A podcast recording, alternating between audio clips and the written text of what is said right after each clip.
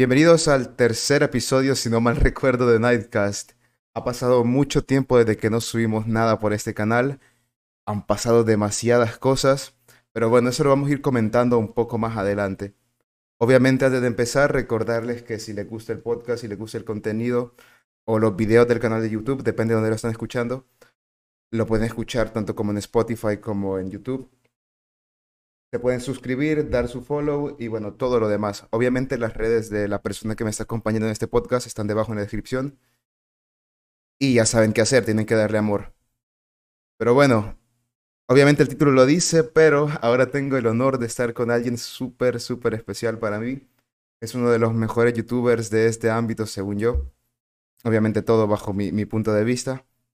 Es una persona que tiene un crush con el detective Manhunter. Y pues, ¿qué decirle? Solamente eso lo presenta. Detective, bienvenido a Nightcast. Hola, un placer poder pasarme por aquí. Llevábamos ya bastante tiempo planeándolo, pero por unas circunstancias o por otras no habíamos podido eh, ponernos hasta hoy. Y, y, me hace mucha ilusión porque es la primera vez que hablamos de verdad, ¿no? Hemos chateado muchísimo por eh, diversas redes sociales, por Instagram o eh, por WhatsApp más eh, últimamente, pero así, o sea, por, mm, por voz, ¿no? Nunca habíamos eh, tenido el, el gusto de, de estar porque no hemos coincidido en ningún directo tampoco. De hecho, Em, de eso estábamos hablando desde empezar, ¿saben? Es que a mm, nosotros se nos complica mucho por el horario. O sea, él es de España, yo Latinoamérica. O sea, literalmente para cuadrar todo esto tuvimos que estar hablando ayer, eh, bueno, su hoy, a mi una de la madrugada y, y a él era la mañana. O sea, es súper loco el tema este. Y Pero es que la diferencia horaria es, es, es bestial. Eh, mm, realmente, así, por la experiencia que he tenido con el único país que más o menos no se nota tanto es con Argentina, porque son cinco horas o cuatro incluso cuando tenemos el horario de invierno aquí. Pero claro, con otras zonas, por ejemplo, ah, ahora mismo con El Salvador son ocho horas de diferencia, cuando cambiamos la hora siete, pero aún así seguirán siendo bastantes. ya, imagínate, o sea, a mí Argentina me saca tres horas más. Es decir, es Claro, que sí, es sí. demasiado. Cinco horas, sí, sí, cinco horas entre España y Argentina. Y cuatro cuando se cambia la hora, claro. Tres horas te sacan, sí. Sí, es muy, muy heavy. eh. Pero lo importante es que aquí estamos. Estamos para hablar de temas diversos, ya saben cómo va esto. Obviamente tengo ciertas cosas preparadas, pero la mayoría no las vamos a sacar en plan con un guion ni nada. Esto es una charla para que ustedes sepan, conozcan mejor al detective. Aunque dudo mucho que haya alguien que vea mi contenido y que no conozca al detective. Pero bueno, es- eso ya es lo de menos. Así que para empezar me gustaría que te, que te introduzcas para las personas que no te conocen o que no hayan visto tu contenido antes. Bueno, pues en mi canal más o menos subo lo que me da la gana realmente. em, em, relacionado siempre con superhéroes y sobre todo con DC. Intento traer historias más clásicas, no tanto de Edad de Oro como de Edad de Plata. Realmente subo más Edad de Plata que Edad de Oro, que la gente suele pensar lo contrario. Em, y, algo que, que es verdad que igual tendrá que mejorar es el tema de, la organización, ¿no? Y de cómo sacar ideas, porque muchas veces igual estoy simplemente haciendo un vídeo, ¿no? Y sale algo que hace referencia a otro, a un número anterior, ¿no? Y lo busco y así ya tengo otro vídeo. Hay veces que simplemente busco curiosidades y, y así empiezo, ¿no? Quizás eso tendría que mejorarlo, pero en fin, por eso al final mi contenido es, es un poco random. Y a ver, tuviera que describirlo, em, pues, a ver, me, me cuesta un poco, Eh, pero básicamente subo de vez en cuando reseñas de cómics que pueden ser o muy famosos o, o no. Em, Muy, muy primeras buenas. eh. apariciones, Me encanta la del. Joker, la del Joker deberían hacerlo, me encantó. Sabía que ibas a mencionar eso. Sí, la verdad es que me quedó, me quedó bien. Es para mí la mejor reseña que he hecho, sí. Y mm, eh, también son primeras apariciones de personajes e historias, pues como ya he dicho antes, eh, de Edad de Oro, Edad de Plata, que pues historias que a mí me parecen curiosas y que me parece que son dignas de ser compartidas. Y aparte, algún top, alguna que otra vez, o, o un vídeo que no tenga nada que ver con los anteriores, porque como he dicho, subo lo que, lo que yo quiero, ¿no? Porque por, algo es mi canal. Sí, algo que he visto es que no te, no te unís mucho a las modas. Sabes que en el mundo este geek hay como cierta, por ejemplo, ahorita que está Venom, que vamos a hablar de Venom más adelante, obviamente. Eh, por ejemplo, sale algo, filtración, Spider-Man, filtración de Venom, y hay muchos youtubers que van a eso, ¿sabes? Literal. Y en cambio el detective yo he visto que hace pues reseña de cómics súper antiguos, que literalmente se ven como entre amarillas las páginas. Obviamente él dijo, de, oro, de plata, y fue como, es como muy, muy bueno y no entiendo por qué no tiene la pista. Es que, o sea, no, no sé si las personas no les da por buscar el origen de, de cada personaje, pero es muy, muy interesante. Sí, o sea, eh, eh, hay veces que, eh, no recuerdo ahora ningún ejemplo concreto, pero hay veces que ha salido una filtración bomba o incluso que se ha estrenado una película, que ha salido un tráiler muy importante y yo he subido, pues igual, yo qué sé, em, la primera aparición de Batmite Sí, que sí, he, visto justo eso. Creo que, creo que fue cuando. No sé si fue, o no sé si este es un video reciente, me corregís. Que salió el tráiler de Spider-Man y, vos hiciste un video de la primera aparición de, de Hombre Halcón o algo así. O sea, fue, fue súper Sí, creo que no fue exactamente el del Hombre Halcón con el tráiler de Spider-Man, pero sí. Eh, recuerdo que justo ese día, me, me, parece que sí, que fue ese día, puse, subí algún vídeo de esos. Sí, sí. O sea, y bueno, lo que les quiero dar a entender con todo esto que acabamos de decir es que me parece muy interesante que no, o sea, como que no buscas, obviamente todos queremos visitas en esto, ¿sabes? Es algo que, que obvio, si te creas un canal de YouTube lo vas buscando. Pero a lo que quiero llegar es que pues centras tu contenido en lo que te gusta hacer y no en lo que está de moda en el momento. Hombre, quizás vas a hablar de... Mm. Siga, prosiga. Sí, sí, es que creo que eso es lo que deberíamos tratar de hacer todos, ¿no? Evidentemente, pues hay, hay, personas a las que sí que realmente les debe gustar el tema de las filtraciones, ¿no? Eh, y, esos yo considero que son unos afortunados, porque al final se están dedicando a lo que les gusta, están subiendo lo que les gusta y encima están teniendo éxito. Pero si a ti eso te parece que es demasiado pesado o demasiado estresante, porque al final el problema de esos canales de que, que, hablan de noticias y de, filtraciones es que tienes que estar enganchado todo el día, ¿no? Tienes que estar eh, siempre pendiente de todas las novedades que hay. Porque si lo subes un poquito más tarde, no vas a tener tanta repercusión como el que lo ha subido unos minutos después o unas horas después de que haya salido. ¿no? es que es muy complicado, eh, porque literalmente se sacan video en minutos. Eh. Entonces es que en minutos ya tienen video editado y todo para subirlo. Sí, es, es una locura lo de algunas personas. Eh, entonces, no sé si se ha cortado. Eh, bueno, no, creo que no, ¿no? Es que se me había puesto la pantalla en negro. Vale. Eh, pues eh, eso, lo que estaba diciendo, que si tienes la suerte de que realmente eso te, te entusiasma, pues genial. Pero hay, hay otras personas que suben eso o que yo tengo la sensación de que suben eso porque da visitas, no da suscriptores. La mayoría, según yo la mayoría. No sé, me estoy quemando mucho, pero yo lo veo así. Eh.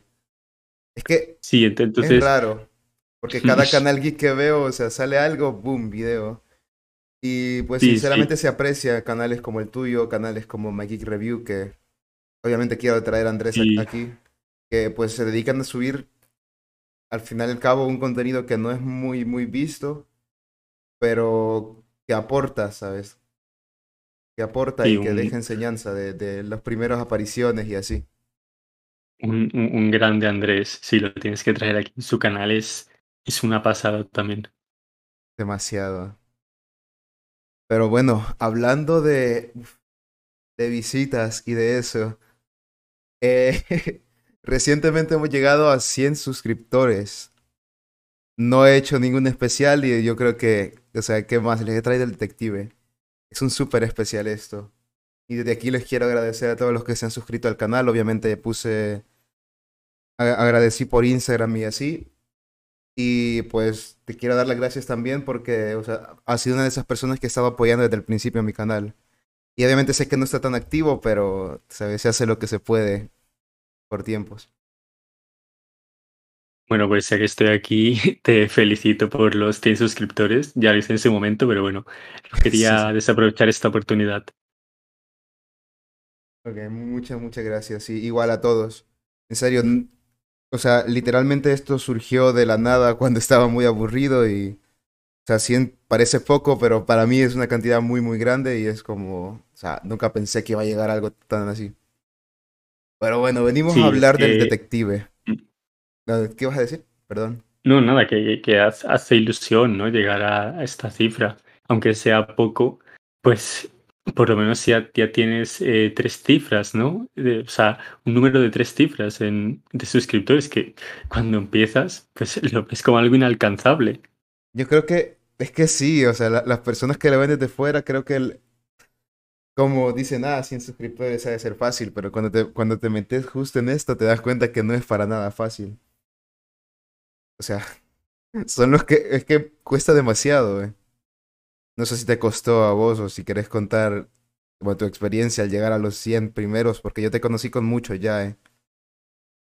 Creo que te conocí como 600 o así. O 300. Mm, sí. Sí, más o menos por ahí. Me conocí, sí, es que estaba intentando tratar, fue en recuerdo que fue por el Batman Day, porque hiciste una colaboración con Mikey Review, ¿no? Con, con Andrés. Hace un año. Más de un año sí, ya. Sí. Em, pues yo tendría por ahí 600, entonces, más o menos. Em, y bueno, pues sí, yo empecé un 19 de mayo del 2019 y fui subiendo un vídeo a la semana aunque había semanas en las que subía alguno más. Mm, pues no sé, porque, por ejemplo, porque estábamos en verano y tenía más tiempo, ¿no?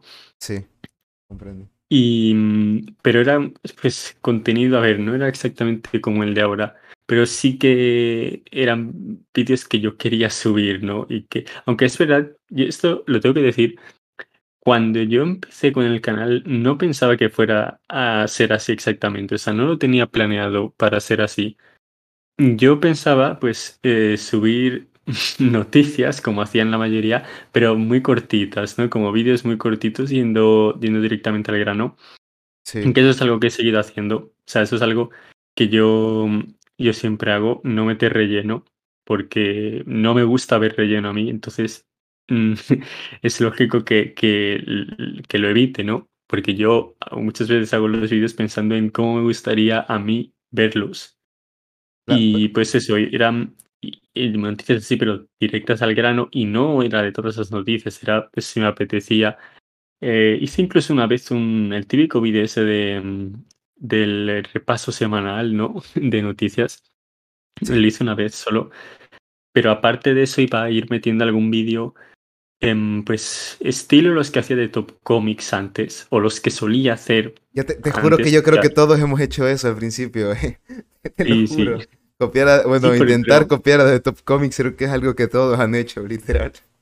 Sí, pero porque es que el canal era alucinante antes y ahora tiene una calidad de 10. Siguen siendo vídeos geniales, pero no, no, no tiene la magia ¿no? que tenía antes. Según yo, es el mayor referente, ¿no? Creo que es el canal más grande ahora mismo. Sí, sí. Sí, o sea, para. Yo, sin The Top Comics, no estaría aquí. O sea, de, The Top Comics yo aprendí una barbaridad. Así que ya sabes, The Top Comics, si querés estar en Nightcast, solo me, Nada, te imaginas. ¿Te imaginas qué épico sería? Sería, sería una pasada, sin duda. Y pues eso, yo Em, iba subiendo pues, noticias y de vez en cuando algún vídeo estilo los antiguos de, Top Comics. Pero tenía un contenido pues un poco irregular, ¿no? O sea, ahora sí sigue siendo contenido random, pero por lo menos sí que tengo algunas secciones. Antes no. Entonces, quizás si en el pasado hubiera tratado de, mm, eh, planificar todo un poquito mejor y de, establecer, pues, em, no sé, eh, algún tipo de, de, plan, ¿no? Como diferentes secciones, estructurar una estructura, ¿no? Quizás me habría ido un poco mejor, pero bueno, yo tenía una, tengo una concepción de YouTube distinta a la de otras personas, ¿no? Y es que si tú tienes un canal es para subir lo que te apetezca, ¿no? Em, Exacto. pero bueno, poco a poco pues fueron pasando los meses y no tenía casi visitas. Em, y pues llegamos a noviembre. De hecho, recuerdo el día exacto. O sea, los días así míticos del canal los recuerdo. Fue un 22 de noviembre. Em, había salido el capítulo 12 de la segunda temporada de Titans. Y justo después llegó el, el tráiler ese que sacaron, ¿no? El, ¿Sabes a cuál me refiero? Al el que se presentaba Nightwing. Sí, el capítulo 13. Sí, sí, ¿Cómo no voy a saber? Sí. Que fue una, una pasada ese tráiler, ¿eh? fue espectacular. O sea, Aunque igual el traje no me gustó mucho, eh. Tengo que serte sincero, el traje no me gustó mucho. Pero. Mm, a mí el traje sí, sí me gusta, pero es verdad que preferiría que fuera un poquito más, más eh, pegado al cuerpo, ¿no? no tan armaduresco, por así decirlo. Que es muy armadura y tienen que ponerse a pensar que Nightwing es un acróbata, o sea.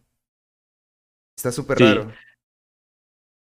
Y pues bueno, eso llegó el 22, eh, sacaron el tráiler ese, y yo em, pues me emocioné tanto que dije, hoy es eh, viernes, subo vídeos los viernes, pues ¿por qué no aprovecho ahora que tengo tiempo y subo un vídeo sobre este tráiler? Lo subí y yo en ese momento tenía 70 suscriptores. Llevaba desde, desde mayo, ¿no? Llevaba pues eh, cinco meses llevaba con el canal. Y lo subí y tuvo pues más o menos éxito. A ver, más o menos. Pues mis vídeos podían tener unas, eh, yo qué sé, 10 visitas, más o menos, y tuvo ese... Eh, sí, pues tuvo ese eh, como en tres días, 200 o por ahí, ¿no? O, 300, porque nadie había subido eh, un vídeo sobre el tráiler cuando yo lo subí, porque lo subí como al cabo de, eh, de, una hora y media, dos, de que saliera. Y, y luego después llegó, llegó, la semana siguiente y llegó el capítulo 13, pues dije, ya que ha tenido éxito este vídeo, voy a hacer reseña del capítulo 13 y tuvo más visitas todavía. Entonces, con esos dos vídeos pasé de 70 suscriptores a 120 más o menos. O sea, gané prácticamente el doble de los que tenía en ese entonces. Una locura, eh. O sea, completa locura. Sí, sí, y ya a partir de entonces fui mejorando y de hecho creo que fueron los mejores meses del canal. De hecho, me arrepiento un poco de no haber aprovechado ese momento, porque quizás si lo hubiera aprovechado tendría más suscriptores o me habría costado menos llegar a los mil. para los que no sepan cómo, cómo llegaste a los mil, me gustaría que lo contaras porque es una historia muy, muy interesante. Sí, sí. Ahora, ahora mismo lo cuento. Em, pues eso, nada, llegué a los 120 y a partir de entonces, pues por una serie de circunstancias, mm, subí prácticamente 100 suscriptores al mes durante los siguientes meses. O sea, y llegué en mayo llegué a los, o incluso, sí, en mayo yo creo, llegué, llegué a los 500. O sea, en como en seis meses más o menos, conseguí 430 em, suscriptores, ¿no? Y en los cinco meses anteriores había conseguido 70. O sea, se vio que hubo una diferencia bestial, ¿no? Entre un periodo y otro. Que viendo atrás, me imagino, o sea, es que el, el, este, el hecho de saber que estás teniendo apoyo como que te motiva más y, te pones a pensar. literalmente hace cinco meses yo no estaba así, tenía mis 70 suscriptores. Como súper motivante ver eso. sí, sí, totalmente. Y en cuanto a cómo llegué a los mil, em, pues er, de hecho es que he estado revisando justo hoy las estadísticas de ese vídeo del que voy a hablar ahora. Porque Sí, o sea, porque como sabía que me ibas a preguntar algo sobre esto, estaba viendo así eh, las, visitas que tenía en algunos vídeos. Pues era enero, mediados de enero, mm, sí, más o menos. Y, y quedaban dos meses para que se estrenara la película de Godzilla contra Kong. Yo un año antes, eh, más o menos, no, no había llegado al año, pero vamos, prácticamente. El lo subí a finales de enero del 2020 y pues esto ocurrió, lo que voy a contar ahora ocurrió a mediados del 2021, o sea, casi un año. Yo había subido un vídeo de, de la película de Godzilla contra King Kong de los años 60, porque mmm, la película se iba a estrenar, la, la, la nueva, ¿no? Se iba a estrenar en teoría en marzo del 2020, o sea, un año antes de cuando finalmente se estrenó. Entonces dije, bueno, pues mmm, ahí, ahí se ve que, que yo no tenía un contenido fijo, ¿no? Porque ¿qué tiene que ver King Kong y Godzilla con superhéroes? Nada. Eso iba a decir ahorita. ¿eh? O sea, no entiendo cómo pasó de, de cosas de superhéroes a Godzilla contra Kong, pero al final eso te ayudó mucho, ¿eh? Sí, y, y también el segundo vídeo más visto del canal no tiene nada que ver con superhéroes tampoco. ¿Cuál es? Em, es uno de una serie de Netflix, la de I Am Not Okay With This, esa que cancelaron luego después de la primera temporada. Ah, no, no lo he visto. Pues, pues es también bastante graciosa la historia de ese vídeo. Bueno, pues em, eso, como faltaban dos meses para el estreno, dije, bueno, pues aprovecho, subo un vídeo de Godzilla contra King Kong de la película de los años 60 porque he visto que nadie lo ha subido. Y en inglés había algún vídeo, pero poco. Y, mm, y o si había alguno, eh, era de, de res- resumen, ¿no? Resumen de esa película. Pero claro, yo dije, ¿cómo que nadie ha puesto un título tan atractivo como el que se me ha ocurrido a mí, ¿no?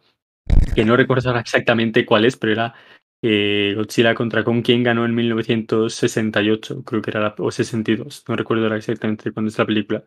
Pues claro, o sea, un título que es el título, el típico título que parece clickbait, ¿no? Pero en este caso no era clickbait, o sea, era de verdad. O sea, toda una estrategia de marketing que se marcó ahí, literalmente.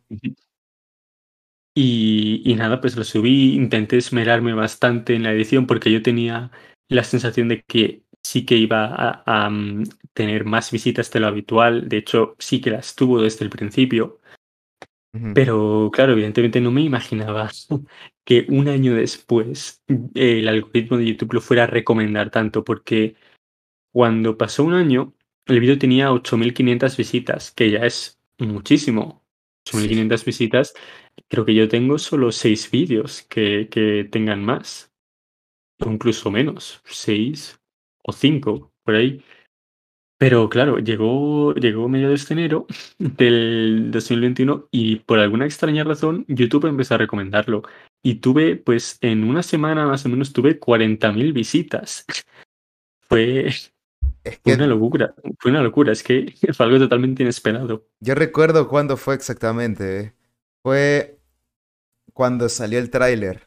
Justo cuando salió el tráiler parece que tu, tu video empezó a ser Sí, o sea, no, re- realmente fue un poquito antes ya empezó a subir, pero es verdad que con el tráiler ya eh, rompió por completo. o sea, pe- pero sí, o sea, creo que, creo que sería cuando anunciaron el tráiler, cuando anunciaron la fecha del tráiler, supongo que ya eh, empezó a, a- a elevarse el hype, ¿no? Y, y empezaron a buscar eh, más personas vídeos sobre Godzilla contra King Kong y comenzar, dieron con este, ¿no? Por alguna razón, y, y supongo que a raíz de eso YouTube empezaría a, a recomendarlo más.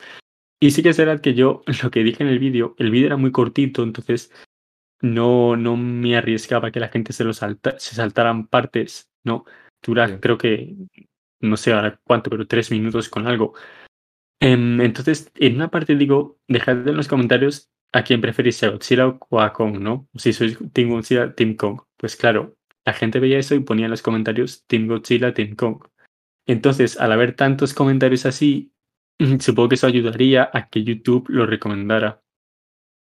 Sí, obviamente lo posicionó más arriba por, el, por las interacciones y así. Pero, a ver, ¿qué, qué, qué team eras vos? ¿Godzilla o Kong? Yo, Team Kong. Ahí a muerte, como debe de ser. Si es que si decías Team Godzilla, lo, lo lamento, pero este podcast hubiera llegado a su fin, ¿eh? Literal. Nada, no te creas. Pero bueno, ya contaste un poco acerca de la historia de tu canal y cómo, o sea, es un canal, para mí es muy, muy grande. ¿eh? Yo lo veo desde, desde el punto de vista de un de un viewer y yo lo veo súper grande. Pero ahora quisiera que me hablaras acerca de pues un tema súper importante para vos. Y ese es por qué el detective marciano es tu, es tu personaje favorito. Tenía la sensación de que me ibas a preguntar esto. Realmente no hay una sola razón, sino un, conjunto de ellas. En primer lugar, mi primer contacto con DC fue la serie animada de la Liga de la Justicia. recuerdo que yo cuando era pequeño la veía en la tele y además em, con el periódico empezaron a dar eh, DVDs de mm, que recuerdo que en el primer Nightcast, cuando estaba, cuando estuvo aquí Mariana, hablaste un poco de los DVDs, ¿no? De que ahora están, está el tema de las plataformas, pero antes las cosas, pues, o tenías un DVD o, no las podías ver, ¿no? O te, esperabas a que las pusieran en la tele. Literal. Pues. Seis años, cuatro años a que salieran en la tele. pues. Em, eso, dieron, empezaron a dar con el periódico aquí en España DVDs de las series animadas del, del Verso, ¿no? O sea, la, la, serie animada de Batman, la de Superman, la de esta de la Liga de la Justicia. Eh, entonces, mm, tuve también algunos capítulos en DVD y recuerdo que los veía una y otra vez. Eh, muy típico también, ¿no? Eso.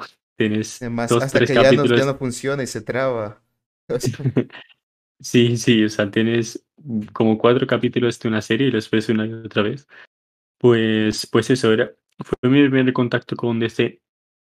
Y el personaje que más me llamó la atención visualmente fue el, detective marciano, ¿no? Porque al final, cuando eres pequeño, lo, lo que más te, te atrae es pues, eh, el aspecto, ¿no? El físico, los colores. Y bueno, incluso ahora también, ¿no? Si algo no te entra por los ojos, pues dudo que, vayas a ahondar mucho en eso. Pues eso desde, el principio se convirtió en mi favorito. Y em, con el. Pues, porque además, o sea, te voy a explicar por qué era mi favorito. En primer lugar, por los colores, porque mi color favorito es el azul, pues él llevaba la, la capa azul, ¿no? Además, en esa serie no tenía un, un, color de piel tan verde, ¿no? Como es, eh, como suele ser lo habitual, sino que era más bien como un azul verdoso, ¿no? Era como tirando agua. En plan, con, altos tonos de verde, pero. Sí, bueno, para los que no entiendan, es. Ay, ¿cómo, ¿cómo se puede explicar eso? Como un. O sea, entre azul y verde. Para que entiendan. Sí, es, no sé, yo, yo a ese color lo llamo azul verdoso, pero así se suele decir en España. Pero sí, es que es un, color raro. Sí, como no, no, no, era el, no es el típico verde, ¿no? Como el de, el de mi logo, por ejemplo, sino que era mm, un verde, verde más azulado. Em, pues eso, en primer lugar por los colores y en segundo lugar porque cuando yo era pequeño, mm, por alguna razón, era totalmente anti-Superman, o sea, le tenía cierta aversión a Superman. What? Y, no sé por qué, o sea, ahora, ahora Superman es de mis superhéroes favoritos, pero antes se me parecía un poco ridículo, pero ya te digo que no sé por qué. Em, pero eso, o sea, al final el detective marciano es parecido a Superman, o yo por lo menos lo veo como Superman pero incluso con más poderes, ¿no? Es como Superman, pero, pero más chulo, incluso. Em, entonces, ya tenemos dos cosas, ¿no? En primer lugar, los colores y en segundo lugar, los poderes. Que es al final, cuando somos los pequeños, en, los, en lo que nos solemos fijar. Por tanto, es, es normal que, que me, me, llamara tanto, ¿no? El, el personaje. Y ya después, con el paso de los años, fui investigando más sobre él y descubrí cuál era su origen, porque en la, en la serie lo cambiaron un poco. Y descubrí cuál es su origen, ¿no? El, todo el, el, pasado trágico que tiene, ¿no? Por la, la plaga de Hronmir que acabó con toda la raza marciana.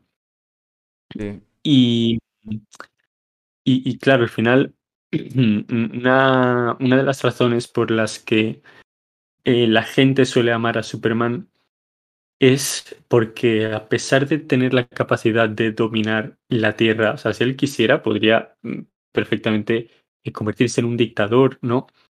Y vamos, más o menos como ocurre en Injustice, ¿no? O sea, es alguien increíblemente poderoso. O como Red Son. Pues sí, o, como en como en Hizo Rosco también, sí. Es que mm, e, e, es, un, extraterrestre hiper, hiper fuerte. O sea, pero claro, al ser em, educado aquí en la Tierra, pues mm, se le fueron eh, transmitidos una serie de valores que hacen que, que sea el héroe que es. Em, entonces eso, mucha gente es eso lo que admira, yo también, yo incluido, ¿no? Es lo que admiramos de Superman, que a pesar de, de tener tanto poder, eh, decida ser un héroe. Pues en el caso del detective marciano ocurre exactamente lo mismo, pero es que eh, el personaje tiene una dificultad añadida que no tiene Superman y es su aspecto. No tiene aspecto humano. Y además, él no ha sido criado en la Tierra. Superman es un kryptoniano, sí, pero la, mm, la concepción que tiene de, de, la Tierra es la misma que los humanos, porque ha sido criado como tal. El detective marciano, en cambio, Mm, vino pues ya siendo un adulto a la Tierra. Y la concepción que tiene de sí mismo también, o sea, él se considera un humano. Claro, claro, también, sí, mientras que el detective marciano eh, constantemente está recordando que él no pertenece a la Tierra, aunque es verdad que al final ya hay momentos en los que eh, en los que él ya llama a la Tierra como su hogar, ¿no? Cuando ya lleva más tiempo. Eh, entonces eso también contribuye a que, a que me guste tanto, que al igual que Superman no, no abusa de su poder y decide ser un, un héroe. Y sobre todo decide proteger una, un, planeta que no es el suyo, porque él perfectamente podría haber sido a otro sitio, podría haber sido, o sea, digo, una vez que, que mm, consiguió tener acceso, pues yo qué sé, pues a alguna nave espacial o o yo que sé, cuando se unió a la Liga de la Justicia, en fin, que haya tenido oportunidades de irse a otro sitio, ¿no? Porque al final, bueno, pues eso de decir, él no pertenece a la Tierra, ¿no? Pues podría perfectamente haber sido de otro planeta, pero no él ha decidido ser fiel a los humanos, a los humanos que lo acogieron. Y, y además, otra, ya lo último, creo que es, eh, que, que hace que este personaje sea tan especial, es que mm, él es el mejor de todos los Manhunters. O sea, dentro de este cuerpo de como de, de protectores, ¿no? Él es el mejor. Él, mm, o sea, lo dice su propia madre que pues eh, tenía eh, visiones sobre el futuro. Bueno, depende de la versión, pero sí, digamos que la más importante tenía visiones sobre el futuro. Y, y, eso lo, lo vislumbró como al mejor de todos el, el mejor de, de, la raza marciana. Muy, muy interesante. Sí, es que, bueno, para los que no sepan, las historias de origen del detective marciano vienen súper raras, porque en una te cuentan que lo que él hizo fue un viaje en el tiempo también, ¿no? Si no estoy mal. No sé si me puedes corregir con eso. Sí, sí. Recuerdo que hay una que te dice que el detective marciano pues es un viajero del tiempo que llega a la Tierra por el, pues, por el mismo este... Ah, ¿cómo se llama? Por el experimento del científico que lo trajo. Sí, el, el doctor Erdel. Sí, o sea, depende al final un poco de la versión, pero sí, eh, hay, hay, veces que no, no solo lo trajo de Marte a la Tierra, sino que además eh, lo, lo, lo, trajo años, ¿no? O sea, eh, lo trajo desde el futuro. Exacto. Mm. Y pues él mencionó un poco acerca de los Manhunter, que es, bueno, básicamente es similar a los Green Lantern Corps, pero no tan grande. No tan grande como son ellos. Sí, mm, de hecho, los eh, guardianes, ¿no? Los, vamos, los creadores del cuerpo del Internet Verdes se inspiraron en los Manhunters para, para crear el cuerpo. Sí, pero en plan, según yo, los, los Green Lantern Corps son todo el espacio, ¿no? Es lo que da diferencia. Claro, claro, sí, o sea, es, es como los Manhunters, pero de, forma masiva, ¿no? Exacto. Bueno, y Bueno, aclarando eso un poco del origen, por cierto, yo tengo un video, también el detective tiene un video, así que vayan a verlos. Sí, bueno, el mío no lo veáis porque era el primero y la verdad es que no está muy bien. El tuyo es, es mejor, sin duda. Yo no sé, también era de los primeros el mío. También era de los primerísimos. No, pero sí, el tuyo es- está mejor. Sí. A ver, hablando de eso, yo menciono un par de cómics. Sinceramente ahorita no los tengo en la cabeza, pero quisiera que alguien conocedor y alguien que le gusta mucho el personaje recomendara un top 3 de los mejores cómics del detective marciano. Top 3. Tengo preparado un, un vídeo, un, un top 5. Vale, eh, top 3. Em, pero vale, eh, o sea, hi- historias nos referimos como a, a arcos, ¿no? O sea, que- digo, sí, lo no, que te no, guste. no es tan. O sea, es que hay, por ejemplo, te puedo decir, hay una etapa, ¿no? Que es, ah, bueno, ahora digo cuál es, ¿no? Que es la mejor que tiene el personaje, pero dentro de esa etapa hay, pues como en todas esas series, ¿no? Di- diferentes historias, diferentes arcos. Entonces, no sé si, o sea, si es por arcos. Mm, Yo diría-. Igual, Mariana me- se puso a decirme escritores cuando le pregunté eso. o sea, dale, Pues yo diría, eh, a ver, top 3. Es top, top 3 entonces se reduce a, a dos realmente, porque dos historias son de la misma etapa, que es la etapa de Jonas Strander, mm, lo mejor que se ha hecho del personaje, aunque el top 1 lo ocupa un cómic de otro autor, pero sí, la etapa en general es lo mejor que se ha hecho. Em, e- el lore del detective marciano, casi todo el lore se introduce ahí. Y pues antes lo, lo ponía a la inversa, pero ahora diría que top 3 sería el inicio de la etapa. Eh, el número 0 es, que, aquí el número 0 sí que es el primero, no, no como en, en otras series. El número 0 es increíble, o sea, es que si no has leído nada del detective marciano y lees el número 0 y no te entran ganas de ver qué pasa a continuación, entonces esa serie no, no es para ti sin duda. Pero Mm. eh, es difícil que no te enganche, porque te deja el, el típico cliffhanger, ¿no? Que tanto gusta al final. Sí. Pues eso sí, pues a- ahí mm, tenemos como enemigo a su, su hermano gemelo, Malefac, que pues digamos que es el enemigo más importante que tiene. Tampoco tiene muchos enemigos, ¿no? Digo, así enemigos individuales, pero el más importante, aun- aunque para mí el enemigo más importante del detective marciano es Tespero, pero bueno, la gente se los suele poner a Malefac por encima. Y sí, o sea, digamos que sí, archienemigo sí que podemos decir que es mm, Malefac. Pues eso, pues tenemos ahí a Malefac eh, que quiere vengarse del detective marciano por mm, porque él fue, o sea, Malefac fue el que creó la, la plaga de Gronmir, que acabó con toda la raza marciana, pero mm, eh, en su intento por detenerlo le pasaron una serie de cosas, ¿no? Entonces busca venganza, porque además descubre que sigue vivo. Por una, por una cosa que no, que no spoilear, pues descubre que sigue vivo y, desde entonces su único objetivo va a ser tratar de eliminarlo y no, pero no solo asesinarlo, sino también acabar con su reputación en la Tierra. Y pues, claro, imagínate, es un personaje que, que tiene casi los mismos poderes que el detective marciano. De hecho, no es solo casi, o sea, es que es, son los mismos poderes, solo que no, no tiene, eh, no es vulnerable al fuego, Malefac.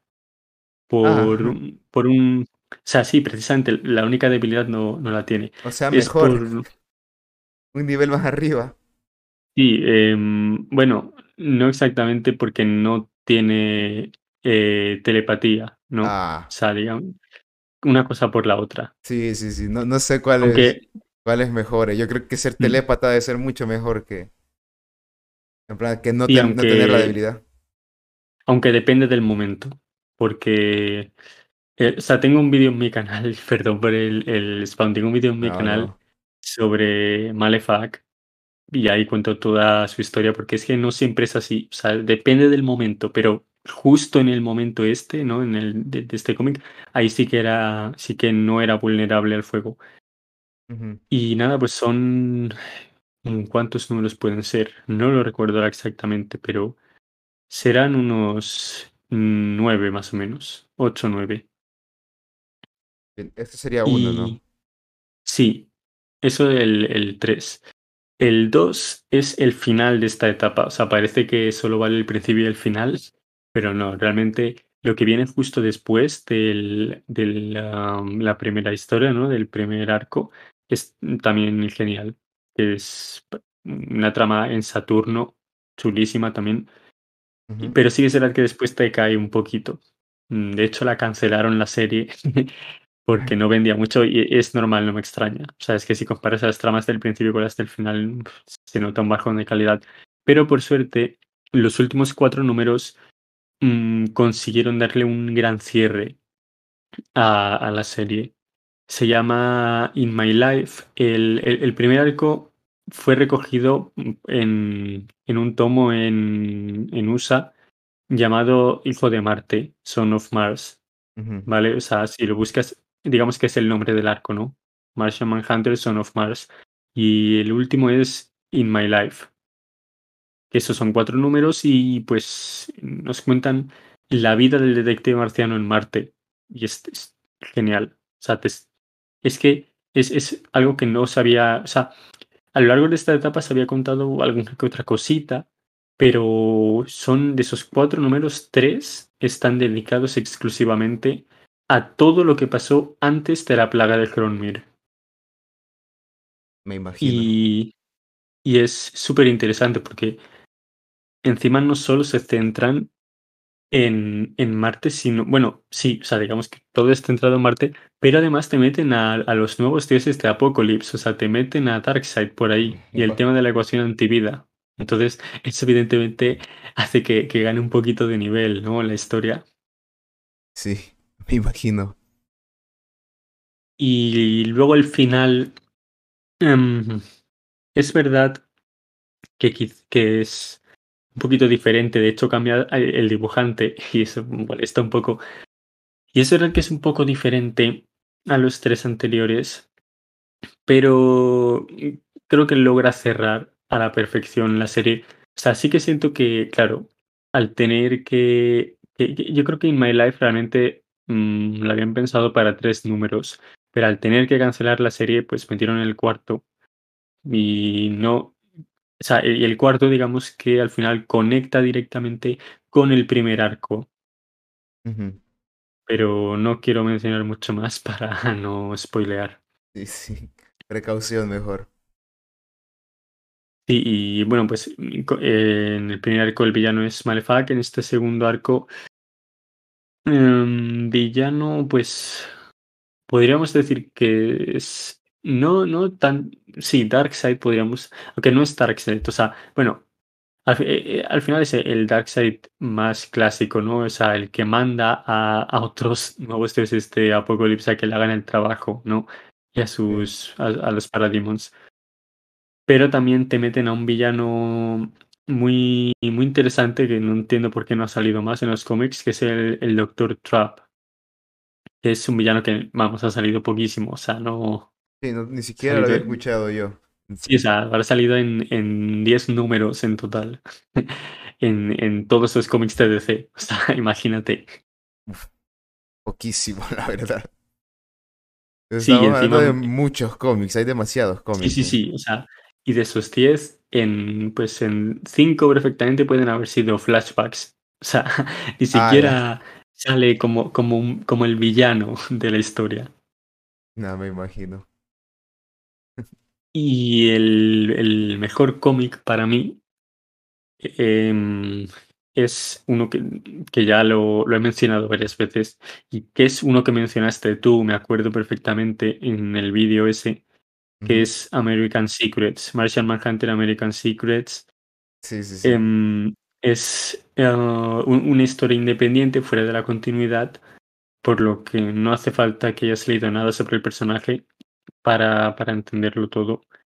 Está ambientado en los años 50 y me parece genial porque si alguna vez hicieran una película del personaje me encantaría que estuviera ambientada en esa época. Y, mm, ah, y, es, tiene una trama, la verdad, mm, muy, muy interesante. no es el típico cómic de superhéroes, sino que es más bien un, un cómic más, detectivesco, ¿no? O sea, digamos que hace honor a su nombre, ¿no? Y, sí que vemos al personaje más como el detective John Jones. También lo vemos usar sus poderes, ¿no? Y lo vemos en su forma de marciano, pero lo vemos más como el detective John Jones.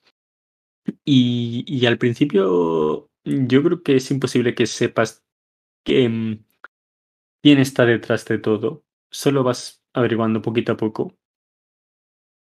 Y eh, entonces, no sé, me, parece, parece genial, o sea, ya no como cómic del detective marciano, sino como cómic en general. Es de mis favoritos. Sí que será que quizás, o sea, son tres números de 45 páginas más o menos, parecido a, Three Jokers, ¿no? El, el formato. Es un poco largo, ¿eh? Según yo. ¿O no? Mm, no, bueno, realmente largo es el, el tercer cómic, el tercer arco, vamos, el primer arco de John Strander es más largo que esto, o sea, son 8 o 9 números más. Pero, pero es, claro, claro, no es lo mismo nueve números regulares, por así decirlo, que tres así, ¿no? Tres de este estilo. Sí, sí, sí. Sí, o sea, pero, pero no, para mí no, no es largo. De hecho, mmm, creo que incluso podrían haber puesto un cuarto número y así habría quedado mejor. Porque el final creo que es un poquito apresurado. Eso sería quizás el único defecto que le pongo. Pero eso, o sea, es más una trama de detectivesca, de misterio, en la que, a ver, sin decir muchos spoilers, hay una serie de asesinatos extraños y por alguna razón mm, hay dos personajes que se ponen en el camino del detective marciano, que son los que lo acompañan. Son... Eh, hacía mucho tiempo viendo el cómic, no me acuerdo ahora de los nombres, porque es que son personajes que solo salen en, ese cómic y ya está. Pero bueno, es, uno es el, el típico cantante ah, mm, joven, ¿no? Guapo, adolescente, el típico de la época, ¿no? De los 50. Y luego em, es, es, como, como que tiene todos esos estereotipos, ¿no? Eh, bueno, tanto este personaje como el otro personaje que es una niña que está empezando en la televisión, ¿no? Que va a convertirse como en una estrella de televisión en de los concursos infantiles que la niña, si no me equivoco, se llamaba Patty, de eso creo que sí me acuerdo. Y pues eso, por alguna razón se ponen en, el camino del personaje que ya lo averiguaremos después. Y pues em, emprenderán un viaje para averiguar quién está detrás de los asesinatos. Te quedó muy bien hecho el prólogo, eh. te acabas de tirarle un prólogo muy, muy bueno. Es que el cómic para mí es estupendo. Y luego eso, pues luego ya poquito a poco se van descubriendo más cosas y van, vamos viendo más pistas, pero sinceramente hasta el, el tercer número, yo por lo menos no me esperaba eh, lo, lo que al final ocurre. No spoilers, no spoilers para la gente. No, no, o sea, es que merece la pena leer ese cómic sin, sin spoilearte de nada. Y vamos que, es, o sea, como dijiste, saca un poco más del, del aspecto del detective marciano, ¿no? Que, es un detective también.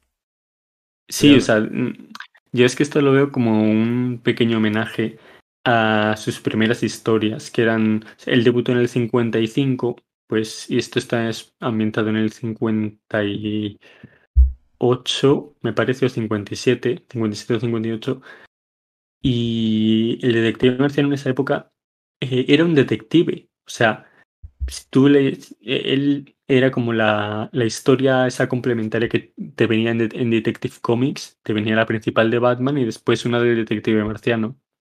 Sí. una combinación increíble, o sea, imagínate comprar esos cómics en esa época. pues que Batman, Dios. No sé, yo en, en ámbitos detectivescos, según yo, es mejor Batman, ¿no?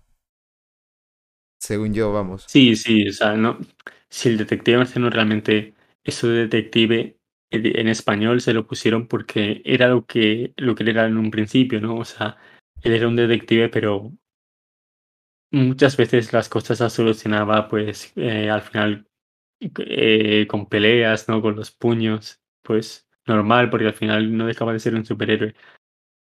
pero, pero sí, o sea, evidentemente Batman es muchísimo mejor detective. Pero eso yo lo veo como un pequeño, como un pequeño homenaje porque hasta los 60, hasta el 60 aproximadamente, que fue cuando se unió, a, bueno, cuando no se unió, sino que debutó la Liga de la Justicia y, y no sé, parece que es que no me acuerdo de nada, ¿no? Pero es que no sé exactamente en qué año, pero por ahí más o menos dejó de aparecer en Detective Comics el personaje fue sustituido por Plastic Man y él pasó a pasó a, a otra serie que es eh, House of Mystery, ¿no? Eh, la Casa del Misterio. Y ahí sí que tenía aventuras más superheroicas. No, o sea, ahí ya sí que dejó de ser un, un detective y pasó a ser un superhéroe. Sí, digamos que también hay, una, hay un cómic en el que literalmente ya no toma la identidad de John Jones, sino que es full detective marciano, ¿sabes? No sé si es mm. cuando, cuando se une a la Liga de la Justicia o algo así. Em, pero, ¿de qué época estás hablando más o menos? O sea, del 2006 por ahí, ¿no? Sí, es que no, no te mentiría si te dijera, hace el cómic exacto, o la época exacta. Pero según yo, eh, como que la, identidad de John Jones queda ya en el pasado. Ya simplemente es detective marciano y se, y se queda para proteger a la, Tierra mediante, o sea, junto a la Justice League. Sí, sí. O sea, por ahí por los 2000 más o menos. Mm. Muy bien. Sí, o sea, de hecho en la etapa de John Strander, para mí el mejor número es el 17. No está ni en el primer arco ni en el último, pero es el, el mejor número. Eh, de hecho, hicimos, hice una colaboración con, con Max, con Comics Extreme, que lo tuviste aquí, si no me equivoco, en el segundo Nightcast. Sí, sí.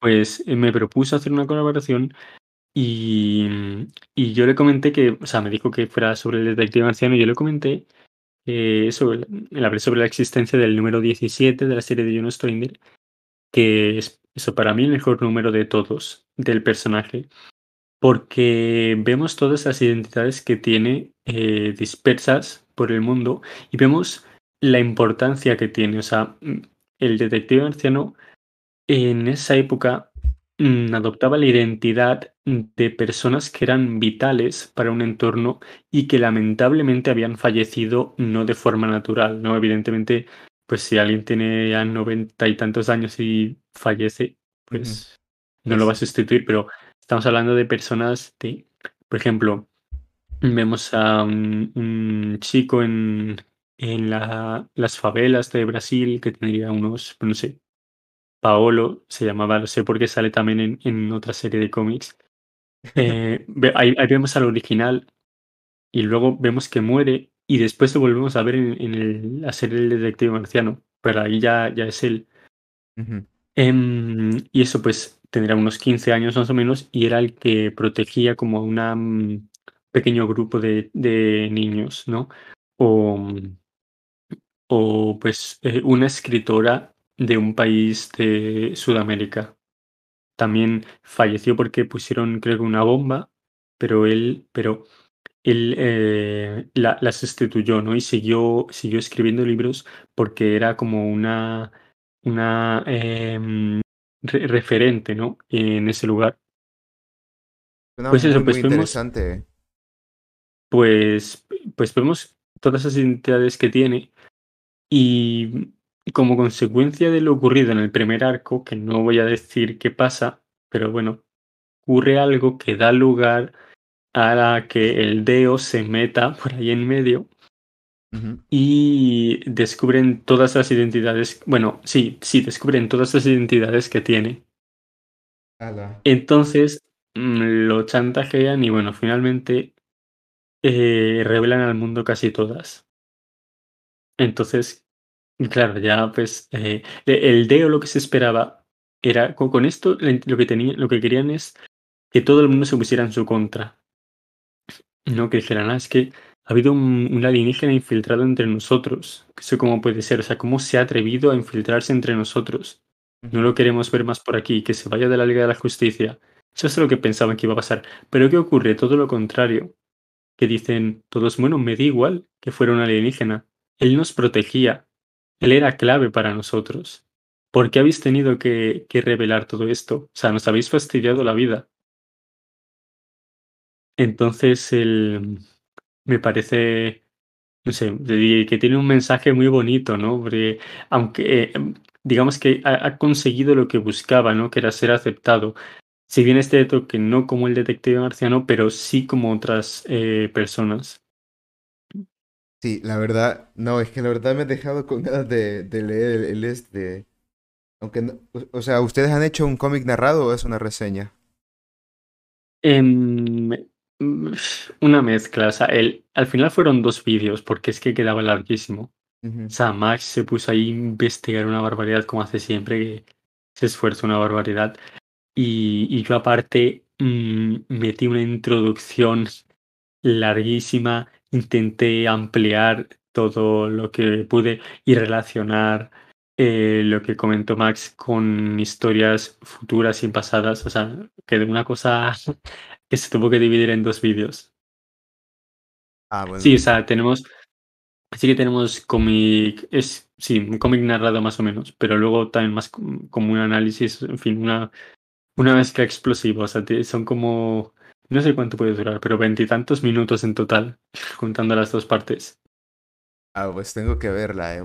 Ya saben, si quieren verlo, pues, tanto en el canal de, del detective como el de Max Comics Extreme, simplemente Bueno, ponen, no, es, es en, e- en el canal de Max, las dos ah, partes.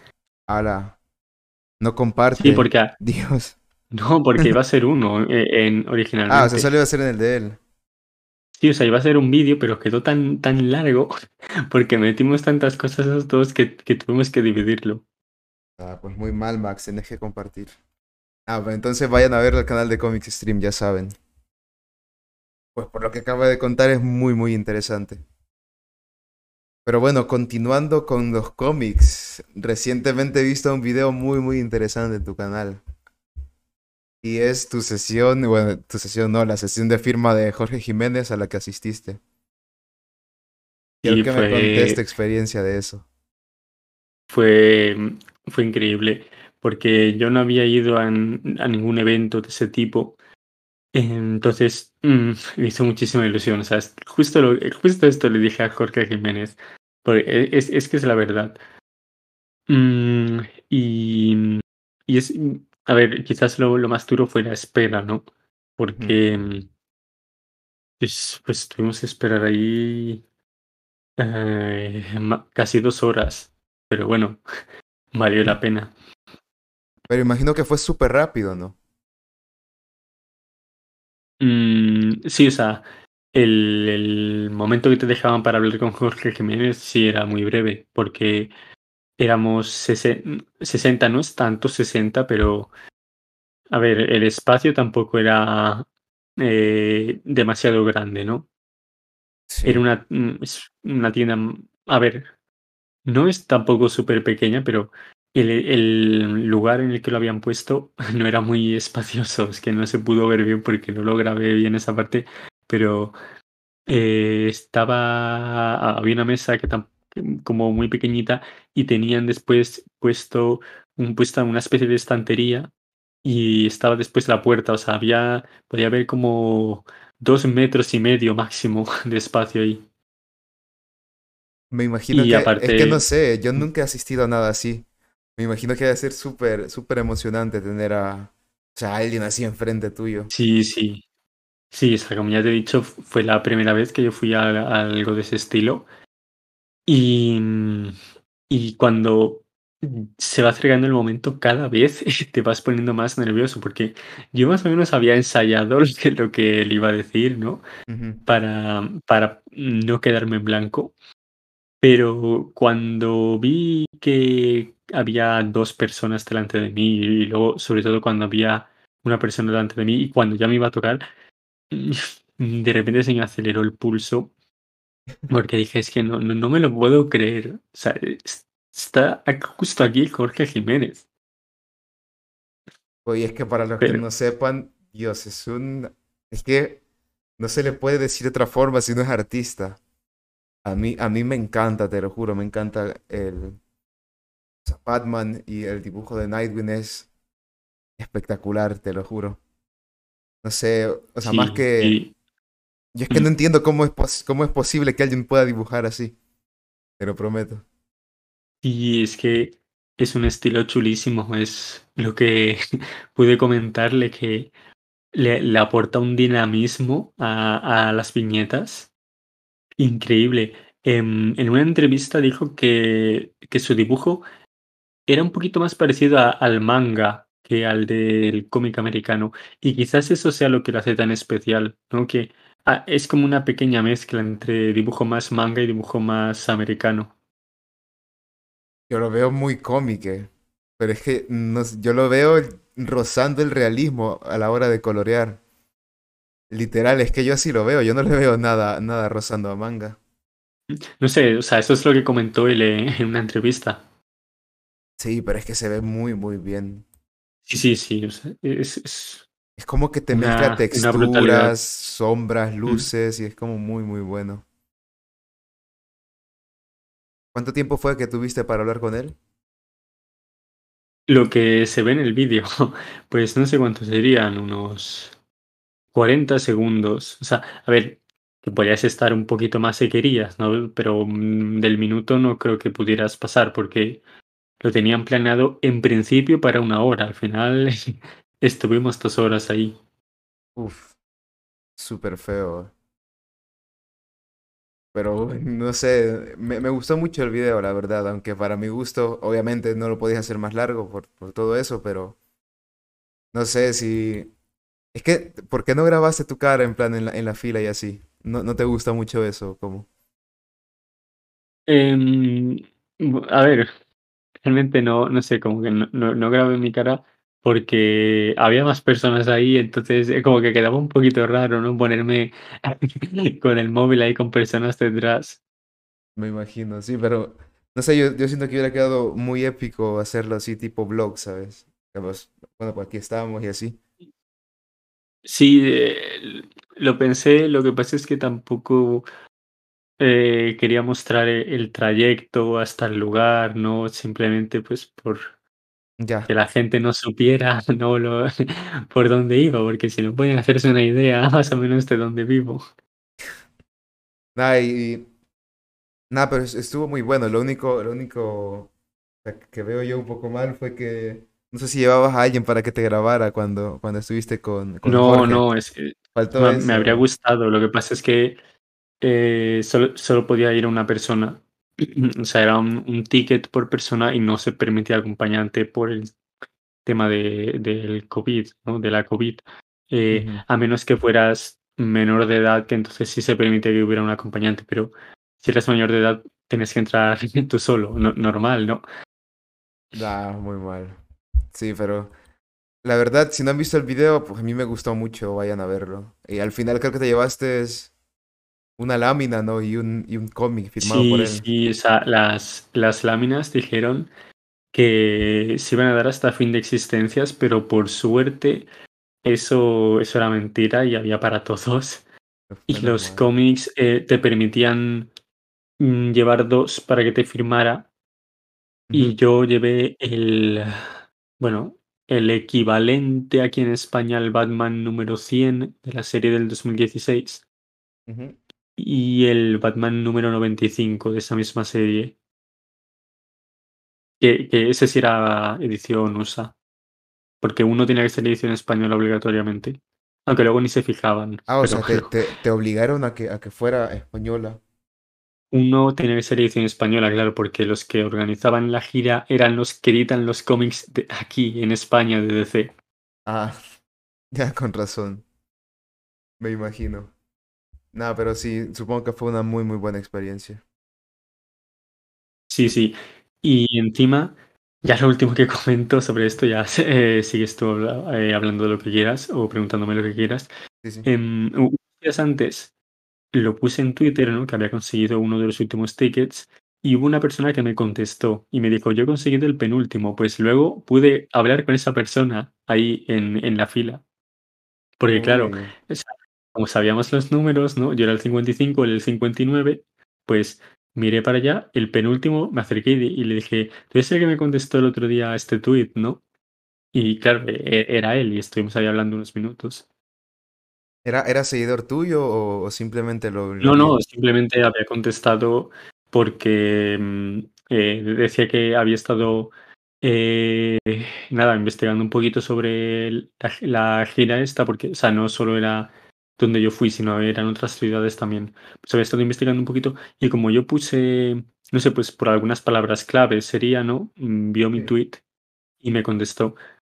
Y luego al día siguiente me vino uno al, al vídeo y me, me puso por los comentarios que él había estado también en, en la sesión y que había conocido mi canal gracias a eso, porque estaba buscando algún vídeo sobre el evento. Ah, que, o sea, muy, muy bueno, eh. O sea, te, te, te ganaste un sub ahí. Bueno, dos, quizás, no sé. Pues supongo que uno, ¿no? Uno seguro. Uno segurísimo. Uy, pero acabas de mencionar algo muy, muy interesante. Twitter, hablemos tema Twitter. Tema Twitter y viene- esto viene ligado a otra cosa. Algo que muchos alaban, otros no tanto, pero así es, estoy hablando del Snyderverse. Vos has recibido, yo diría, mucho hate por Twitter acerca del restore de Snyderverse. He visto que he llegado a bloquear cuentas y, o sea, que literal te comentan y así. Me gustaría que hablaras de un poco de eso.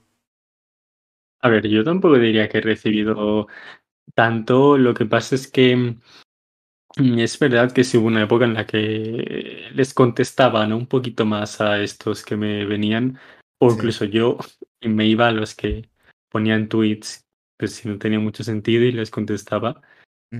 Em, y, sí, o sea, a ver, yo mm, siempre he apoyado a Snyder. Mm, Yo siempre he creído en la, en la existencia del corte, ¿no? De original de la Liga de la Justicia. De Sí. hecho, en, en Instagram se puede ver en algún, alguna publicación del 2019 que usé el hashtag. En Twitter no estaba todavía. Bueno, sí, a finales del 2019, pero hasta mayo del 2020 realmente no me puse a usarlo. Pues se puede ver. Y de hecho, cuando empezó el, el restore de Snyderverse, yo desde el primer día lo apoyé. O sea, yo, yo vi cómo nació el restore de Snyderverse y yo lo utilicé el primer día que, que se puso de moda, por así decirlo. Ujú. Y en los eventos que hubo yo participé, o sea, cuando se fijaba una hora concreta, ¿no? Para poner hashtags, que eran las, las 3 y 14 en- de la tarde en España, mm, yo participaba. Y, vamos, se puede ver, ¿no? Se pueden buscar los tweets y yo no he borrado ninguno, ahí, ahí se han quedado. Pero, ¿qué pasa? Que salió la película y, pues, eso era lo que se había, lo que se había estado pidiendo, ¿no? Por lo que se había estado luchando, por ver la película original. Ya está. Exacto. Sí. Entonces, yo sí que es verdad que cuando empezó el restore, yo sí quería, o sea, yo, yo, bueno, sí, yo, yo quiero ver más de Snyder. Iba a decir otra cosa que por privado le he dicho a alguno, pero mejor no, me callo, porque no, no, que es algo un poco polémico, pero sí. O sea, a ver, a mí sí me gustaría ver algo más de Snyder, pero Mm, Yo comprendí, claro, o sea, en el momento, por la euforia del momento, ¿no? De que se acercaba el Snyder Cut, incluso cuando se estrenó, bueno, la Zack Snyder Justice League, vamos a llamar las cosas por su nombre, ¿no? Cuando se estrenó igual me dejé llevar por la emoción y, mm, y apoyé el restore. Ujú. Pero ¿qué pasó?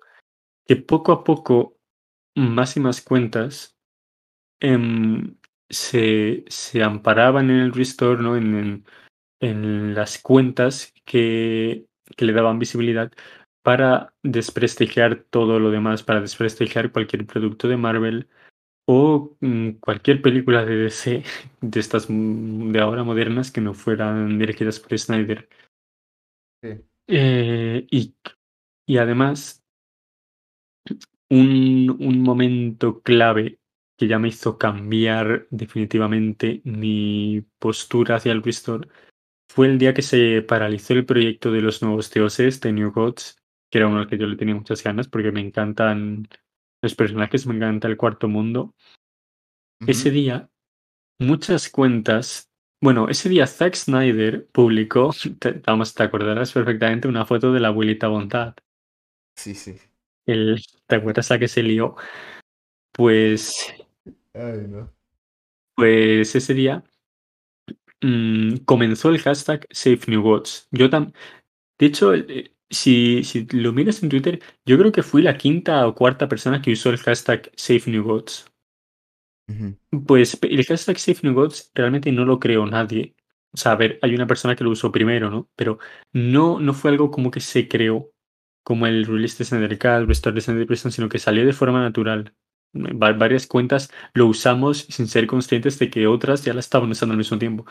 Pues comenzó el hashtag ese y todos los, bueno, no, no voy a decir todos porque todos no, eh, no hay que generalizar, pero muchas cuentas que habían apoyado el release de Snyder Cut y el restore de Snyderverse, y bueno, o que estaban apoyando el restore de Snyderverse, comenzaron a reírse del Safe New Gods, de las personas que, que apoyábamos el Safe New Gods o que estábamos tratando de impulsar el Safe New Gods.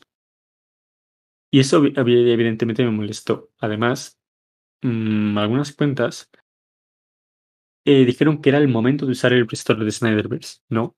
Se había eh, paralizado New Gods, pues vamos a usar el restore de Snyderverse porque en el Snyderverse están los nuevos dioses. Pero no, yo no quiero ver a los nuevos dioses de Snyder, yo quiero ver a los nuevos dioses de Eva DuVernay y de Tom King, ¿no? Que por algo eran los que estaban escribiendo la película o los que habían escrito la película. Exacto. Eh, entonces eso, ese tipo de actitudes me fueron echando para atrás. Y además, Mm, cuando pasaron unos meses ya mm, vi todo con, con eh, ¿cómo decirlo? De una forma más fría, ¿no? Ya sabía, ya se había estrenado el, la Zack Snyder Justice League, ¿vale? La habíamos visto ya varias veces. Y, y ya me di cuenta de que el restore de Snyderverse no es factible a día de hoy. O sea, una Liga de la Justicia 2, pues, vale, puede ser pero el problema es que la gente pide película del átomo, o sea, en serio película del átomo que salió dos minutos, película de Cyborg. Em, ¿Qué más? Eh, bueno, no solo Liga de la Justicia parte 2, sino la parte 3. Se ponen ahora con la serie de, de Batfleck en HBO Max y más series en HBO Max, que mi pregunta es, vamos a ver, si esto era el, si el restore de Snyder es restaurar el plan original, ¿qué pintan las series de HBO Max? si en ese momento no existía HBO Max, pero bueno, en fin, cosas así, sin sentido. Entonces, el restore del Snyderverse, eh, yo no creo que sea compatible con lo que está haciendo ahora Warner, porque estamos hablando de muchos proyectos. Vamos, que estamos hablando de que habría que... O sea, incluir Flash, eh, Flashpoint, de ahí que más viene. Pues que vienen muchísimas cosas. Sí, es, es que habría que, que alterar el calendario al completo para dar cabida al Snyderverse. Y pues mm, yo, o sea, bueno, ya pudimos ver la película, ¿no? Que era por lo que se había luchado. Yo me he quedado tranquilo. Si alguna vez vuelve Snyder, perfecto. Pero si no vuelve, es una pena, porque yo sí quería ver las otras dos películas que tenía planeadas, pero bueno, pues vamos a tener otros proyectos que me ilusionan muchísimo. Así que yo, pues yo por lo menos estoy tranquilo. es que tengo una teoría y sonará muy, o sea, sonará muy feo, pero es que obviamente Warner no iba a hacer el Snyderverse simplemente porque los fans lo pidieran. Yo creo que el, el o sea, la Zack Snyder Justice League salió pues por una medida desesperada porque, bueno, como es de conocimiento público, vos lo sabés. Eh, Snyder tuvo que grabar escenas todavía, aparte de las que supuestamente tenía. ¿Qué te dice que no grabó bastantes? O sea, no es que tuviera la película ya terminada, ¿sabes? Y, o sea, lo que, lo que quiero dar a entender es que hay personas que pueden decir, ah, pues si pudimos hacer esto, que, que saliera la Zack Snyder Justice League, podemos hacer que se restaure todo el universo de Snyder. Y es en plan, o sea, vamos, puedo estar equivocado, pero lo que yo creo fue que lo hicieron para vender a HBO Max. Y yo creo que ese fue el, el, motivo del por cual vimos la, la película. No sé si tuvo que ver bastante la presión de los fans, aunque yo te digo que yo creo que no.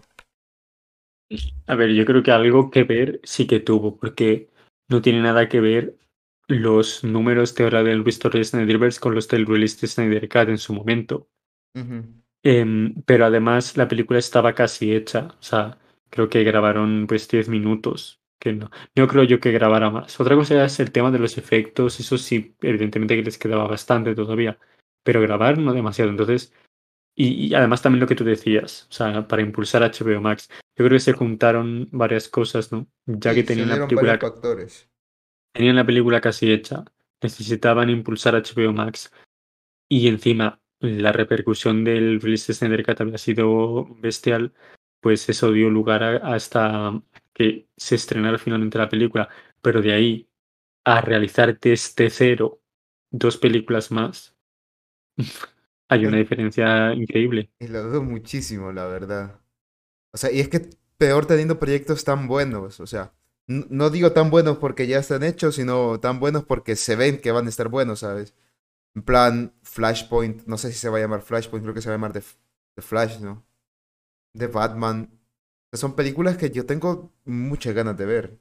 Y que si restauran el, el Snyderverse tendrían que o quitarlas o crear líneas temporales, en plan como Joker. Que ya sabemos que The Batman va a estar ubicada en otra línea temporal, pero. O sea, sería mover muchas cosas, ¿sabes? Sería mover demasiadas cosas. Pero eso. Ok, eh, podemos pasar a hablar un poquito más de actualidad.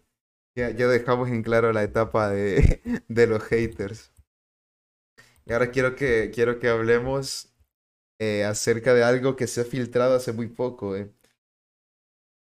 Bueno, antes, antes que nada, decime si ya viste la escena filtrada de la escena post crédito de Venom. No, por suerte no la, no la he visto todavía. si no la has visto, pues no te pienso spoilear. Y quiero que hables, bueno, quiero que me comentes tu opinión acerca del no spoiler que se ha creado con Venom. Yo, yo soy súper spoileado, eh. Yo tengo que admitirlo. Yo es que Venom literalmente ya...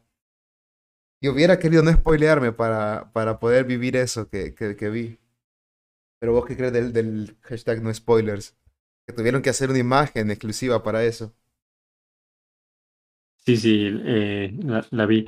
Pues me parece muy bien porque no, no, no entiendo dónde está la gracia de, de filtrar tantas cosas. Digo ya, y es que tengo una opinión muy polémica sobre los insiders. Y es que no, no, no entiendo su utilidad. O sea, no sé qué pinta una persona que se dedica a fastidiar grandes sorpresas de películas. A, no sé. A mí me pasó literal como el. Como con el tráiler de Spider-Man No Way Home, que yo no he comentado nada de esto, porque literal no había hecho nada de contenido para ese canal. Eh, ¿Vos te viste el tráiler filtrado? Sí. Yo también me lo vi, o sea, y obviamente hubiera, hubiera querido mejor no verlo cuando ya vi el HD. Hubiera preferido no verlo y, y llevarme las sorpresas. Que Dios mío. Sí. Sí, porque al final yo, a ver, yo a diferencia de muchas personas entendí casi todo lo del tráiler, pero eso era que alguna cosita no, entonces eh, al final ya cuando ves el tráiler en HD sí que lo entiendes todo, pero no es lo mismo que, que si lo hubieras visto desde cero, ¿no? Sin, sin haber visto nada antes, porque es que mm, es, o sea, hay una cosa que me molesta un poquito, ¿no? Y es, volvemos a, a lo de antes, a lo del principio, el tema de las visitas. ¿No te parece raro que casi, bueno, por no decir todo el mundo que subió la reacción se sorprendió tanto, se sorprendiera tanto al ver al Doctor Octopus. Digo, es algo que ya se sabía, o sea, se había filtrado un día antes el trailer. De verdad, nadie de todas, todas, todas las personas que subieron la reacción lo había visto ya o se había spoileado ya. Literalmente las reacciones de los trailers fueron gritar y gritar más fuerte cuando salió Doctor Octopus. O sea, eso fue todo, ¿eh? Te lo juro. Fue como muy, ¿cómo podría decirlo? Fue como una reacción muy sin gracia. O sea, ya era todo muy como que, ah, me tengo que emocionar cuando vea Doctor Octopus, aunque te haya visto el trailer. Sí, sí, sí, sí, es que se notaba que, que estaba todo súper programado. Vamos. Era, era súper artificial. No, y, y. O sea, es que ahora que, ahora ya habiéndolo visto en HD, me pongo a pensar. Me imagino el. O sea, me imagino la sorpresa que me hubiera llevado. O la, la alegría, porque más que sorpresa ya estaba confirmado, ¿no? Pero ver a Doctor Strange ahí, después escuchar la risa, la risa de Green Goblin. O sea, es que son cosas que no, no valía ver en baja calidad. O sea, Ya, por, ya. por nada, literal. Y Yo así me- no, no Sí. pensaba que fueran a, a enseñar tantas cosas ¿eh? en el tráiler. Ni yo, eh. O sea, es que- Que Por, por eso lo vi.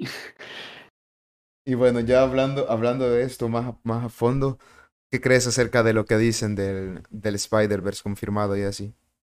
¿Sos creyente del Spider-Verse o no? Mm, pues, a ver, ahora sí. Antes no tanto, pero ahora sí. Yo creo que está claro que va a haber Spider-Verse. La cuestión ya es cuándo o si va a ser como muchos esperan. Uf, es que yo ya, llegué a un punto. ha- Hablábamos, hablaba con mi grupo que tenemos. Bueno, obviamente lo, lo conoces, Max, Misa, Mariana, Agus. Hablábamos de eso, de que, o sea, como has visto que se han puesto como, sí, oficial, sale Andrew, sale Toby, se han filtrado imágenes. Y de repente te dicen, no, Andrew Garfield lo desmintió. Y era como que ya dejen de jugar con mis sentimientos, por favor. Ya sáquenlos. Y mira que yo era, yo era, o sea, súper, estaba súper a favor de que no, no hicieran un, un, un Spider-Verse, te lo juro. Yo no quería. eh. I- incluso hice un video en el canal que yo decía, todavía no. o sea, si van a respetar, respeten cómo es un Spider-Verse bien hecho. Sí, Pero yo, el yo hype- tampoco quería. Pero bueno, ya parece que lo vamos a tener, ¿no? Y mm, lo mejor que vamos a hacer es disfrutar de ello. Exacto, ya puro fanservice. Porque no tengo un buen fanservice, la verdad. Es lo que necesitamos. Y bueno, a ver. Eh, hablamos del, un poco del de Spider-Man No Way Home, obviamente. Y otra cosa que acaba de salir, salió hace unos días. Para mí es súper importante, me, me gusta mucho. Y viene por parte de la línea Vértigo de Sandman. ¿Te viste el teaser? No sé si te has leído de Sandman o algo así. No, lo tengo pendiente desde hace mucho, lo que, como un montón de cómics. Lo que pasa es que aquí en, en España como que lo veo, no sé, un poco caro. O no decir que... A ver, han sacado ahora una edición bastante barata del principio, así que quizás lo compre y me ponga con ello. Bueno, ah, hablé, con es- hablé de esto con Mariana, pero me gustaría saber tu opinión. ¿Qué crees Ah, de la, de la... Ya sabes por dónde van las cosas. Sí, sí. Y más que estamos súper cerca del, del lanzamiento. Bueno, no, pues ya tenemos un, un teaser, ¿no? Quisiera saber qué opinas del, del, de la inclusión de ahora en día. Pues a mí es que realmente no, no me parece mal. O sea, el tema de cambiar la etnia de los personajes mientras se respete la esencia o mientras la etnia no sea em, un, un rasgo clave. O sea, quiero decir, por ejemplo, pues el pa- Pantera Negra, ¿no? Tú no puedes poner a Pantera Negra blanco. O por ejemplo, em, pues, a ver, no se me ocurre ahora exactamente ningún personaje, pero no sé, pues, bueno, imagínate el típico, em, el típico americano, ¿no? Con, con, con todos esos tópicos que tiene, pues, y, y, y que es rubio, ¿no? Pues quizás lo, i- lo ideal sería mantenerlo así, ¿no? No cambiar su etnia, pero yo qué sé, es que mien- mientras no sea un factor determinante, eso no veo ningún problema en cambiarla. A ver, te explico yo. Eh, básicamente el cast está hecho ya desde Sandman. Sí, sí, eso sí, estoy al tanto de, de todo. Ok, la, la actriz que va, va a interpretar a muerte es negra. Mm. Y eh, pues en el tráiler, eh, bueno, en el teaser, se vio que Dream, o sea, Sueño, Sadman, Mm. no es como, como en el, no es como en el cómic. Ellos son literalmente color, o sea, blanco como la nieve, literal. Todos los eternos son así. Y al parecer, no, bueno, el único que es en plan tono blanco, tirándolo así muy americano, es Destrucción, pero bueno, no sé si va a salir él. No creo que vayan a abarcar tantos tomos. Pero no sé, yo incluso lo vi raro porque no sé, no estoy acostumbrado a ver a, a o sea, ver a sueño de un color humano, ¿sabes? Sí, o sea, aquí digamos que más que, que inclusión, el problema ha sido que no han sido fieles al material original, ¿no? O sea, es que si estos personajes son así, tienen ese color de piel, pues, o sea, está muy bien que metas a otros personajes de otras etnias, sí, pero por lo menos trata de meter también a algunos personajes que sean una representación fiel de su contraparte en los cómics. Sí, porque se lleva más, más allá de inclusión en el cambio de piel, porque, o sea, Dream es, es blanco, no es de tez blanca, pero no es tez blanca en plan pura. No es color papel, es lo que te quiero dar a entender.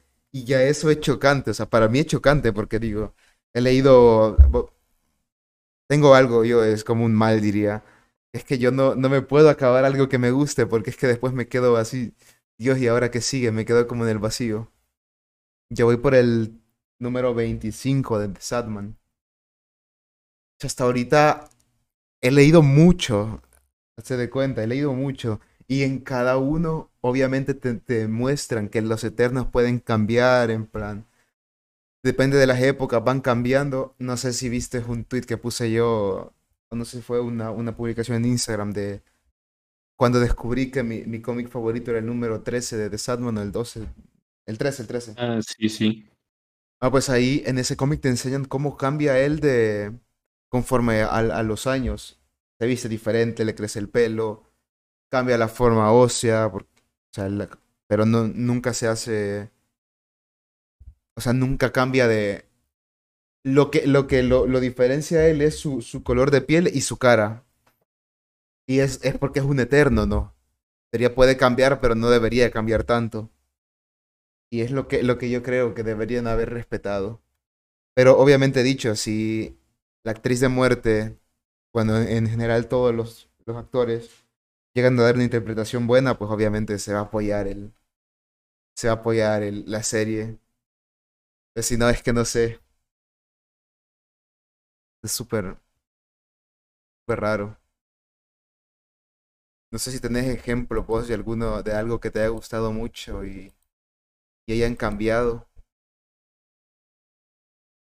Mm, a ver, tendría que pensar. Mm,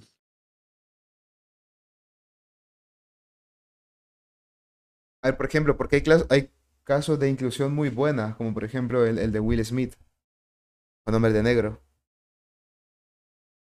O mm, sea, en el- los cómics originales él era blanco.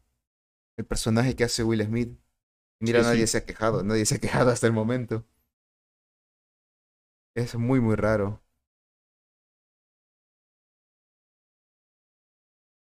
No sé. Oye, que es un tema muy difícil, pero que no lo habíamos preparado, güey. Bueno, por ejemplo, pues em, tenemos el, el caso de The Voice. Eh, el Stilwell mm, fue una mujer en la primera temporada y no un hombre. Y en la segunda temporada metieron al personaje este, a- al de Giancarlo Espósito, que no me acuerdo ahora de su nombre en la serie. Y, mm, y nadie se quejó, todo lo contrario. Mm, Tanto eh, Stilwell en la primera temporada, que, de la que no me acuerdo del nombre de la actriz, como Giancarlo Espósito, que no me acuerdo aquí el- del nombre del personaje, lo hicieron genial, convencieron a todo el mundo. Y, mm, y yo creo que a nadie le, importó no ver al Stilwell de verdad. Que el, que el Stilwell de, de los cómics es, yo diría incluso que es mi personaje favorito de, de los cómics de The Voice. Pero bueno, tam- tampoco me importó demasiado no verlo porque, mm, di- diga- ah, por mucho que se cambiara, se cambió a ver, no voy a decir para bien porque yo habría preferido que hubiera salido el Stillwell de los cómics, pero se cambió de una forma que, que más o menos compensó el, el, ¿cómo decirlo? El no tener a, a Stillwell, ¿no? O sea, su- supieron sustituirlo bien. Entonces, claro, mientras, mientras em, el, el no sea un cambio súper forzado, o, o- o- o no trates de, o, trates simplemente de, mm, de meter a personajes o, de otra etnia o cambiar a personajes de, de sexo em, para em, pues complacer al público, ¿no? Para, para demostrar que estás metiendo a, gente de, de todo tipo y no, no solo a, hombres blancos. Eh, no sé ni ya lo estaba diciendo, en fin, que, que mientras te esfuerces en el guion, no en, en presentar a buenos personajes, yo creo, a mí es que me es indiferente tanto la etnia como el sexo, como la orientación sexual, como todo. Yo quiero un buen guion, una historia entretenida y ya está, el resto me da igual. exacto. E- Es lo que uno anda buscando, así que ya saben, lo- los creadores, los guionistas de The Sandman, por favor, háganlo bien. Pero bueno, detective, pasando ya a lo que sería, pues, lo último de la noche, tu noche, vamos a, quiero que me contés tu otro personaje favorito, en plan, el que viene después del detective marciano. Que expliques cuál sería y por qué no es el primero. Pues mucha gente ya lo sabe cuál es. Es las personas que me conocen, ¿no? Es Mr. Miracle, Mr. Milagro. Y la razón por la que no es el primero es porque lo conocí mucho después. El detective marciano es parte de mi infancia y en cambio Mr. Miracle no, sino que Mr. Miracle lo conocí, a ver, hace, bueno, conocerlo hace ya unos años, ba- bastante de hecho, pero adentrarme en él, pues sería hace dos, o sí, dos más o menos. Es muy reciente. Sí, sí, o sea, e- e- el caso de Mr. Milagro fue curioso porque para que a mí me guste, para que un personaje esté entre mis favoritos, tengo que conocerlo desde hace bastante. Pero en cambio, Mr. Miracle llegó y, y prácticamente desde el principio se convirtió en uno de mis favoritos y conforme fui leyendo más sobre él, llegó hasta el segundo puesto. Ah, El segundo puesto antes, mm, hace mucho tiempo lo ocupaba Batman.